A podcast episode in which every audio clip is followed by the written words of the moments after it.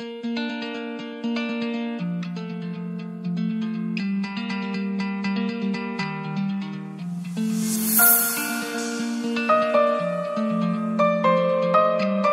le puede sacar tanto a estos versos, especialmente a estos versículos, especialmente porque en muchos casos nosotros hemos olvidado el significado de algunas de estas eh, características o de alguna de estas personas que Dios, que Jesús dice que Dios bendice. Eh, y segundo, quizás nosotros lo hemos mal interpretado. Y hemos llamado esta serie Dios bendice a, y hoy toca Mateo 5, 5. ¿Qué dice? ¿Cómo dice?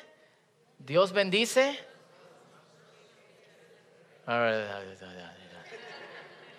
Eso. Dios bendice a los mansos porque ellos heredarán, heredarán la tierra. Necesito Coca-Cola así. ¿Qué es manso? Y nosotros tenemos frase en, dominicano para manso. ¿Cuál es una cosa que nosotros decimos? ¿Eh? No, no, pero ¿qué le decimos a la gente? Tate manso. Es como, ¿qué queremos decir? Hey, tate manso, bájale algo. Eh, también respondemos así, ¿cómo tú estás? Manso. Y si tú eres cristiano, manso como paloma. Si oye raro eso, pero uno lo deja pasar porque lo dice la Biblia.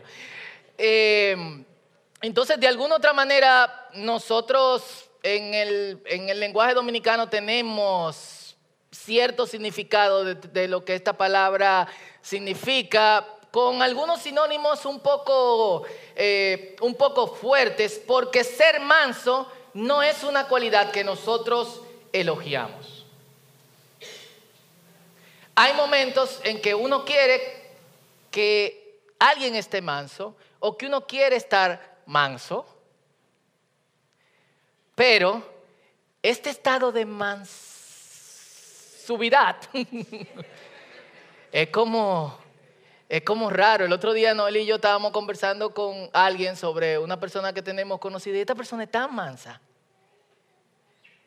tan mansa, que esta es la descripción que algunas personas dan, es como, es tan manso y tan tranquilo y tan correcto que a veces te dan ganas de entrar a la trompa. Reacciona en el nombre de Jesús. Eh, editen eso del mensaje. Eh, pero full, hay gente que son como tan tranquilas que tú quieres como que, en serio. Eh, ¿ah? eh, vamos, y como hemos dicho en estos tres mensajes, dos tercero con este, que tres mensajes que llevamos hasta ahora, las bienaventuranzas tienen una conexión directa con el Antiguo Testamento. Esta con Salmos capítulo 37, versículo 11, que dice, los mansos, ¿qué? Heredarán la tierra. Y Jesús está haciendo una alusión, una conexión con esto. Él dice, Dios bendice a los mansos, porque los mansos heredarán la tierra. ¿Cuál es la definición de estos mansos? Un teólogo lo define así. Los tímidos, los que se intimidan, los que no se imponen. Se corren de un lado de la calle para dejar pasar a los demás. ¿Quiénes hacen esto? ¿Cuántos dicen amén? Y cuando algo anda mal, sienten que tiene que ser algo que dijeron o hicieron.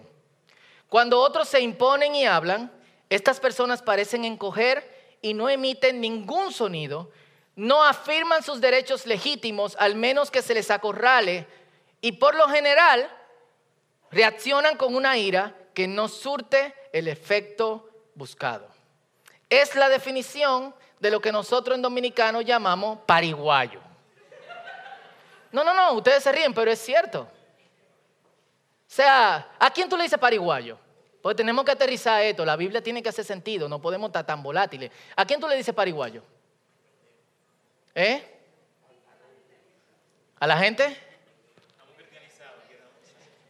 a una persona que no actúa cuando debería de actuar. Uno usualmente lo hace eh, cuando, qué sé yo, con muchachos, que de alguna otra manera hay una muchacha que al muchacho le gusta, pero ella se le está insinuando y él como que no lo entiende. Y uno está como que, en serio, eh, mira, para que vaya al cine con fulanita. Ay, tú vas, Fauto, también. No. Eh, ¿Quiénes, han hecho este como marcha así, como... Es, fuerte. Mira, te llaman para que, que se junten a comer y eso. Y tú vienes con nosotros. ¿Alguien más viene? No, no viene nadie más. Oh, qué raro eso, en serio. Eh, pero también le decimos así a las personas que de alguna otra manera dejan pasar oportunidades. Esto es una gran oportunidad, eh, de hecho. Pero hay otras oportunidades, un trabajo, ¿qué más? Eh, ¿Mm? Una posición. Hay alguien que los está tomando de, de de eso y entonces uno lo nota y le dice, oye, avívate, toma, arranca. Eh, de alguna otra manera, eso es, eso es un manso. Y yo quiero hacer una pregunta. ¿Quién quiere ser manso? Levante su mano.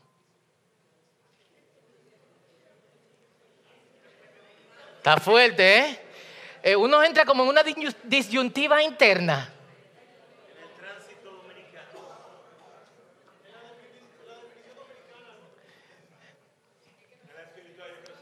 Cool.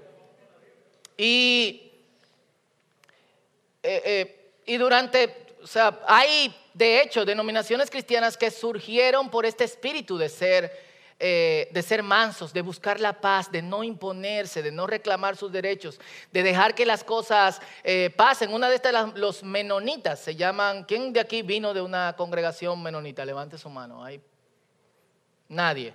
Eh, pero los menonitas vinieron de ese espíritu de tranquilidad y de pacificadores y se llaman menonitas porque su fundador, Menos Simons, eh, le dio ese, ese nombre. Y de Menos Simons se sabe que en una ocasión cuando lo arrestaron porque eh, había esta disputa religiosa que antes desgraciadamente se tomaba junto con las armas, ahora la gente se dispara en Facebook, entonces eh, vaya, pero antes se mataban y, una persona de una denominación que no voy a decir, pero que le gusta discutir mucho, agarró a este hombre preso, eh, porque también le llamaban anabaptistas, que era que tú tenías que bautizarte otra vez. Es decir, si te bautizaste como niño, la Biblia dice que es el que creyera y fuere bautizado. Entonces, tú tienes que bautizarte de nuevo porque tú tienes que dar una confesión de fe en eso. Y se le perseguía por eso. De hecho, un famoso predicador de una denominación que no voy a mencionar, pero que eh, le gusta discutir mucho, eh, sumergió a otro. O sea, la tortura y subsecuente muerte de esta persona fue, ok, ¿tú crees que los adultos deben de bautizarse? Amárrenlo, sumérjanlo varias veces en el agua hasta que muera. Menos Simon sabía cuando lo agarraron que esto era lo que le iba a pasar. Y mientras están caminando, les toca pasar un lago que se ha congelado. Y mientras estaban caminando no se dieron cuenta que una parte del lago estaba eh, eh, muy fina y su captor cayó.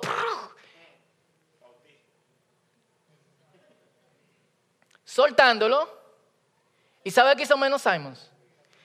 Dios bendice a los mansos porque ellos heredarán la tierra. Lo sacó y le dijo, amárrame.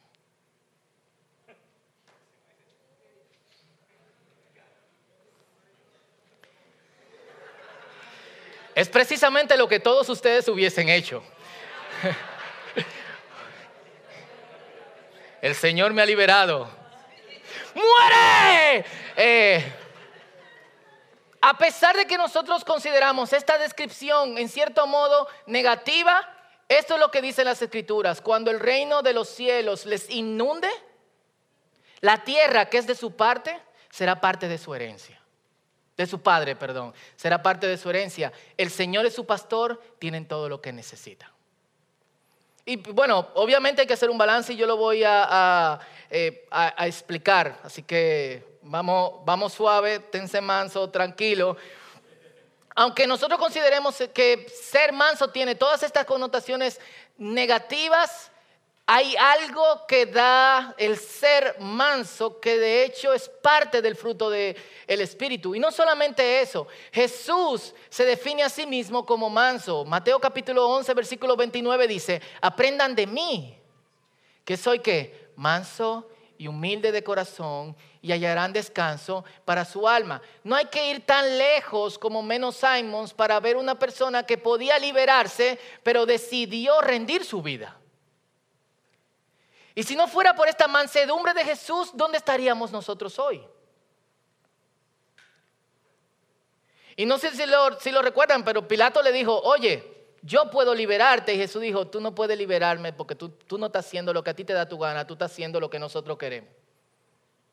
Si yo quiero en este momento, yo puedo llamar a un millón de ángeles y me liberan. Pero yo he decidido entregar mi vida. Dios bendice a los mansos porque ellos heredarán la tierra. Y Jesús dice que este espíritu manso y de humildad, ¿qué trae a nuestra alma? ¿Qué trae? Descanso. Descanso. Y pausenlo ahí, seguimos con eso en un ratito. Mateo 21, 5 dice, tu rey viene a ti manso, sentado sobre una burra, sobre un burrito hijo de un animal de carga. Y Pedro, dice en Primera de Pedro capítulo 3 versículo 4 que es de hecho la cualidad que debe caracterizar a todos los creyentes. Lo dice en el contexto de obviamente las esposas y su relación con los esposos, pero yo creo que es algo que dice en cierto modo aplica para todos los creyentes. Dice, vístanse con la belleza interior, la que no se deteriora, caracterizada por qué? Por un espíritu manso y sereno, que es de gran valor a los ojos de Dios. Lo repito nuevamente, vístanse con la belleza interior, la que no se deteriora. Y el contraste que él está haciendo es, ustedes le ponen mucho cuidado al cuerpo. Y se hacen peinado loquísimo y se ponen adorno de oro y se perfuman y vestidos extravagantes. Cool, pero la verdadera belleza es la interna. Y es también una belleza que tiene que trabajar. Y hago un paréntesis en medio de, esto para hacerle la pregunta. O sea, tú estás trabajando la belleza, tu belleza interna. Todos nos pimpiamos en el exterior. Algunos no nos da mucho resultado, pero tenemos gente que nos ama. Eh, y creemos en el Señor. Pero muy pocos trabajamos esto de adentro. Y es lo que nos está señalando de alguna otra manera eh, Pedro. Y como esto es de ciclo completo, Jesús pone algunos ejercicios dentro del sermón del monte que hacen que nosotros nos transformemos en gente mansa. Y yo sé que es fuerte esto, pero Dios quiere que en situaciones específicas de nuestra vida, nuestro espíritu no sea el imponente, el conquistador, el que arrebata, sino que nuestro espíritu sea el tranquilo, el que dice, yo sé que Dios va a resolver. Yo sé que Dios va a resolver. Y eso da como resultado descanso. ¿Por qué? Porque Dios resuelve. ¿A quiénes Dios le ha resuelto aquí? Levanten su mano. ¿Eh? Algunos te explotaron de risa. Eh, ¿Y ustedes creen que Dios no va a seguir resolviendo? Y en la Biblia dice, y permítanme parafrasear eso, yo resuelvo. Y yo cumplo lo que yo prometo y yo no soy hombre para mentir. Y ya hemos hablado de lo que, lo que pueden hacer los hombres con, con nosotros. Así que como Jesús entiende que esto es tan importante, dentro de, la vida de un creyente. Y los apóstoles también entendían esto y por eso Pedro dice, vístanse de esta hermosura interior. Él da algunos ejercicios dentro del Sermón del Monte para que nuestro espíritu se calme. Dice, te maldicen, ora por ellos. Y esto me dejó pensando, pensando mucho. Eh, eh, yo creo en eso. Yo creo en orar por quienes, por quienes me están haciendo daño. Y yo, quiero, yo creo en orar por quienes, por quienes me maldicen. Yo creo en bendecirlos. Pero hay ocasiones en que nosotros nos sentamos a esperar que a cierta gente le vaya mal. ¿Quién ha hecho eso? Con muy buenas intenciones, full, ¿sí o no? Eh, porque realmente su curso no está bien, lo que no está haciendo, lo que está haciendo nos hace daño, le va a hacer daño a otra persona, no es bien para su vida, etcétera, etcétera, etcétera. Y yo me he encontrado en algunas ocasiones diciendo, déjalo que se traye, pero esa es la voluntad de Dios.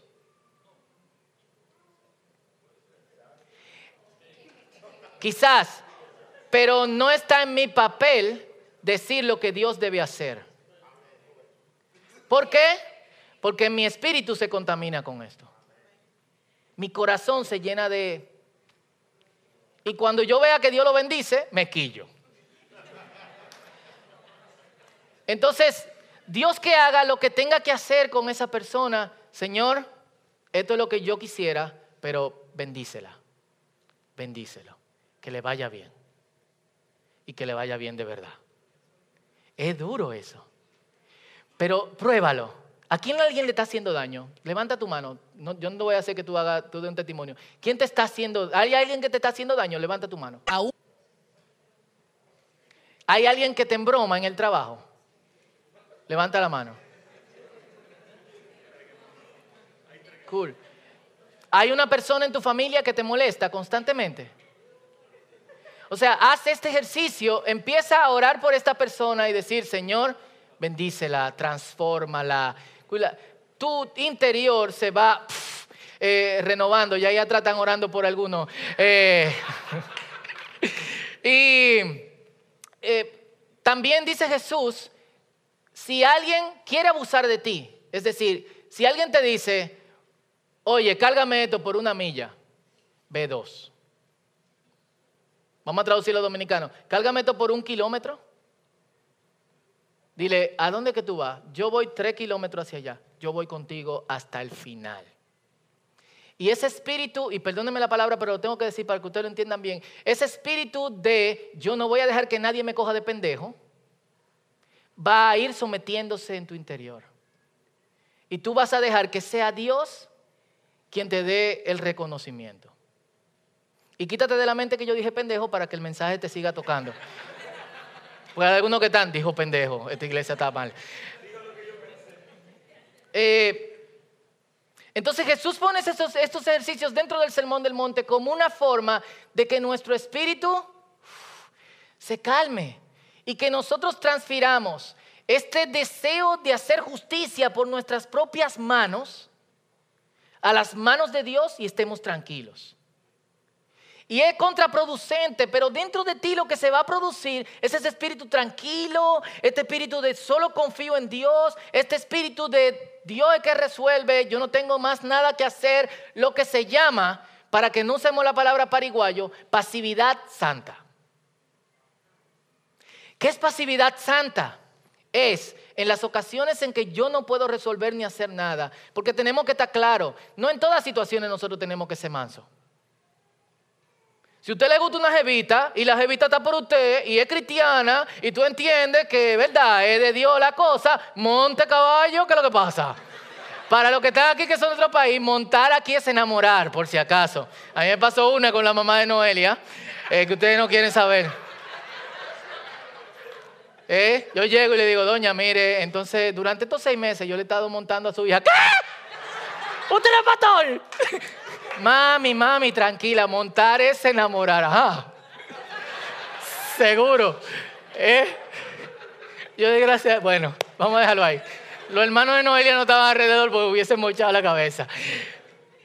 Eh, si hay cosas que tú puedes resolver, tú tienes que resolverlas, pero cuando las cosas escapan de mi mano, cuando mi espíritu, mi interior se está llenando de negatividad, de rencor, de raíces de amargura, yo estoy trabajando dentro de mí a niveles que yo no voy a poder controlar nunca en el futuro y que van a ser muy difíciles de sanar. Entonces yo necesito soltar eso en el nombre de Jesús y necesito entregárselo. Y si hay que hacer ejercicios prácticos con gente que está abusando de ti, haciéndole favores que ellos creen que es abuso, en el nombre de Jesús, hazlo.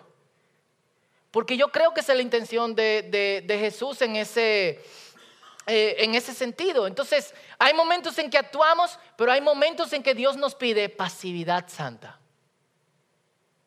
Y esa pasividad santa, mi acción se transforma en oración. Y si es tan difícil para ti orar bendiciendo a la otra persona, pide justicia. Porque la justicia de Dios va en dos direcciones. Y quizá no resulte en el daño que tú esperabas en esa persona, pero sí va a resultar en una persona transformada que va a llegar donde ti y te va a decir, me perdonas, yo te hice daño. Eso no es mejor a que le pase algo malo.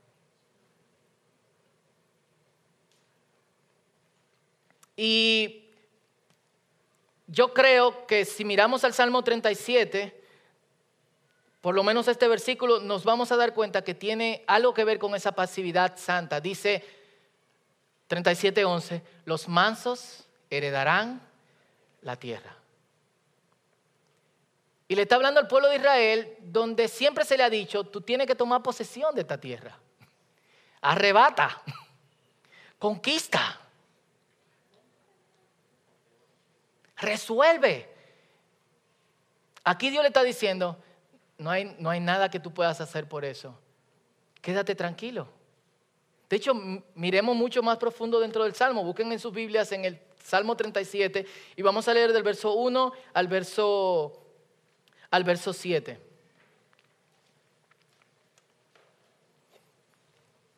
Cuando lo van, si lo van teniendo, dicen amén.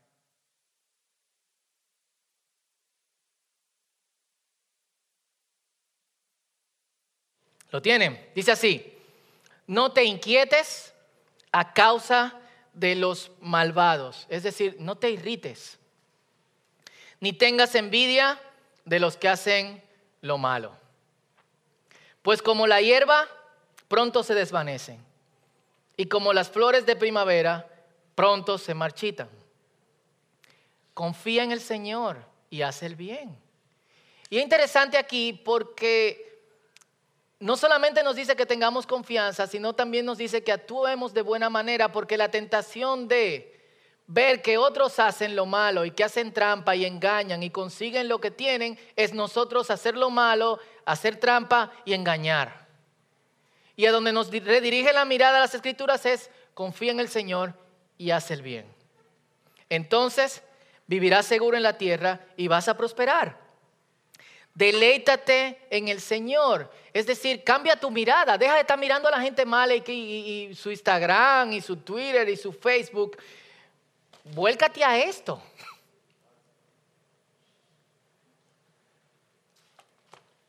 Dice, deleítate en el Señor y Él te concederá, dice la Reina Valera, las peticiones de tu corazón.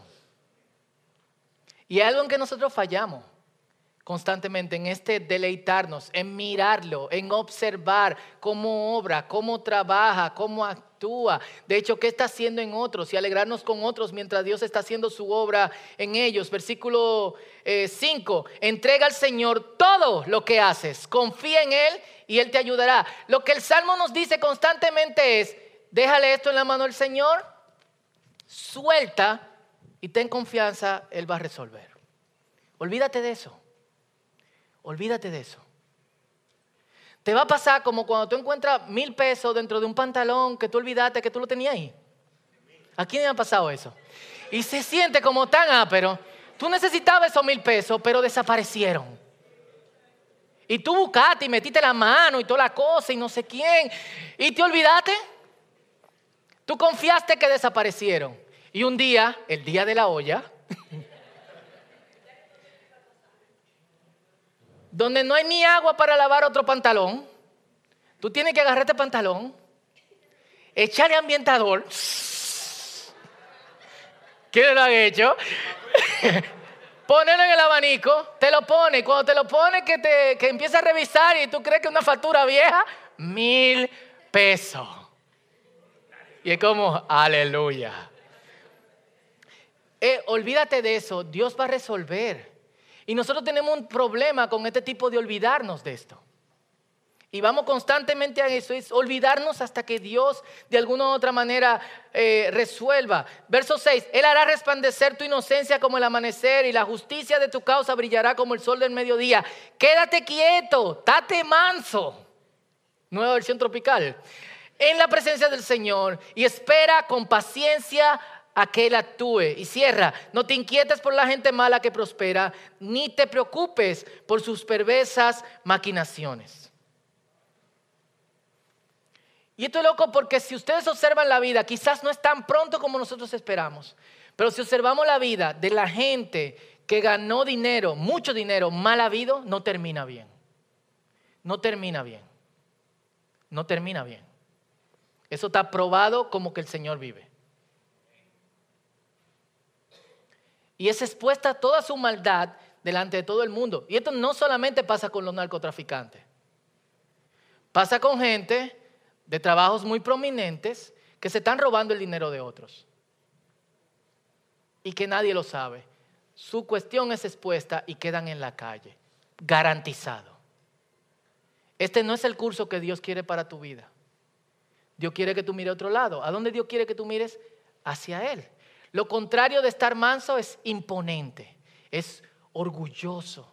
Es la gente que siempre quiere la cosa a su manera. De vez en cuando esta gente encuentra a alguien que lo pone eh, en su lugar. Se dice de Mohamed Ali que el tigre era eh, imponente y anti-humildad. Y una vez está sentado, está sentado en un avión en primera clase y no se quiere poner el cinturón. Y pasa la zafata y le dice, señor Ali, por favor, póngase eh, el cinturón. Ah, sigue. Y vuelve la zafata y dice, señor Ali, póngase el cinturón. Y no se lo pone. Y bueno, el avión despega y entra una turbulencia y dice, señor Ali, póngase el cinturón. Y dice, Superman no necesita cinturón. Y él le dice, Superman no necesita avión.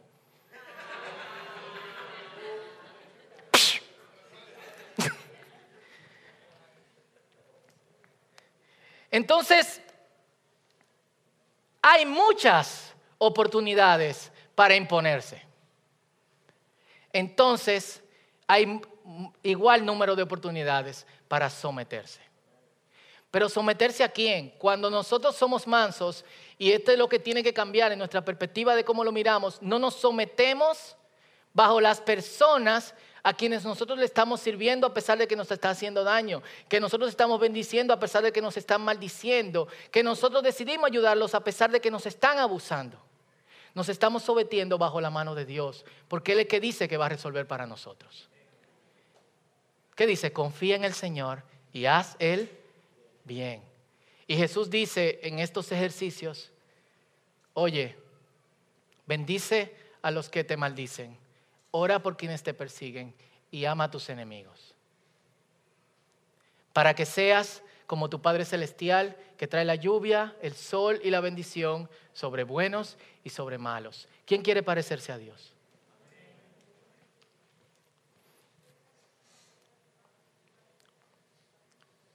Ahora, y con esto termino y vamos a hacer un ejercicio de sometimiento, el manso debe aprender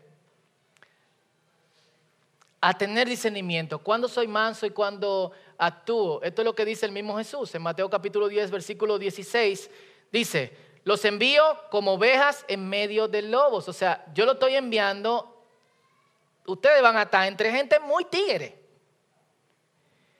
Y es por eso que deben ser como astutos como serpientes y mansos como palomas. Pero tanto la serpiente como los gatos son animales que no andan apresurándose, sino que calculan exactamente cuándo es la oportunidad para atacar o no. Si no, lee este texto viendo un documental de Nat Geo en YouTube sobre las serpientes. Astuto como serpiente. Perfecto. No atacan, o sea, una serpiente no es pendeja. Espera su momento. Y de hecho una serpiente sabe cuándo estar mansa. El problema es que nosotros no lo tenemos como animales mansos. Así que, ¿qué dice Jesús? Mansos como palomas. Como creyentes tenemos que hacer este balance y yo creo que tenemos frente a nosotros toda, todos los recursos de parte de Dios para dirigirnos. Dice su palabra que el Espíritu nos guía a toda verdad. Y una de las cosas que yo estoy tratando en estos días, porque yo soy de naturaleza eh, imponente, yo soy de lo que si no, yo busco la forma, trato de descifrar eh, cosas, pero eso tiene su tiempo. Es pidiéndole al Señor durante todo el día, Señor, crea un espíritu manso y humilde dentro de mí. Apacíguame. Porque así como la mansedumbre es una característica del espíritu, el interior en turbulencia es una característica del diablo. Y no nos deja tranquilo. Y el Señor quiere tu tranquilidad. ¿Tú oíste eso? El Señor quiere tu tranquilidad. Y yo creo que hay algo que nosotros tenemos que hacer hoy, antes de seguirnos, de seguirnos moviendo, es primero someter esa parte imponente de nosotros bajo la voluntad, la acción y la palabra de Dios. Porque no es fácil y no es algo que nosotros podemos por nuestras propias fuerzas.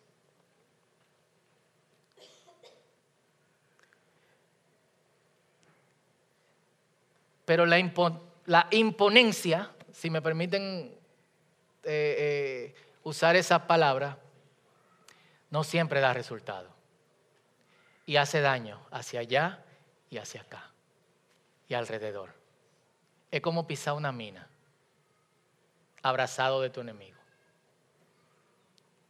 y rodeado de amigos. Entonces hay cosas que tú sabes que hoy tienes que someter al Señor. Y me gustaría que hagamos un ejercicio.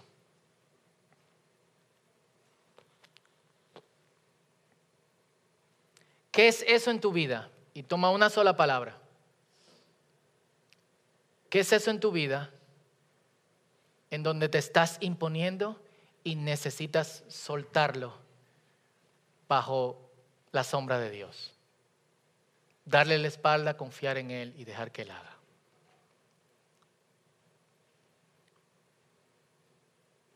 Quizás sea liderazgo. Tú estás bajo personas y tu forma es imponente y de maltrato. Quizás sea eh,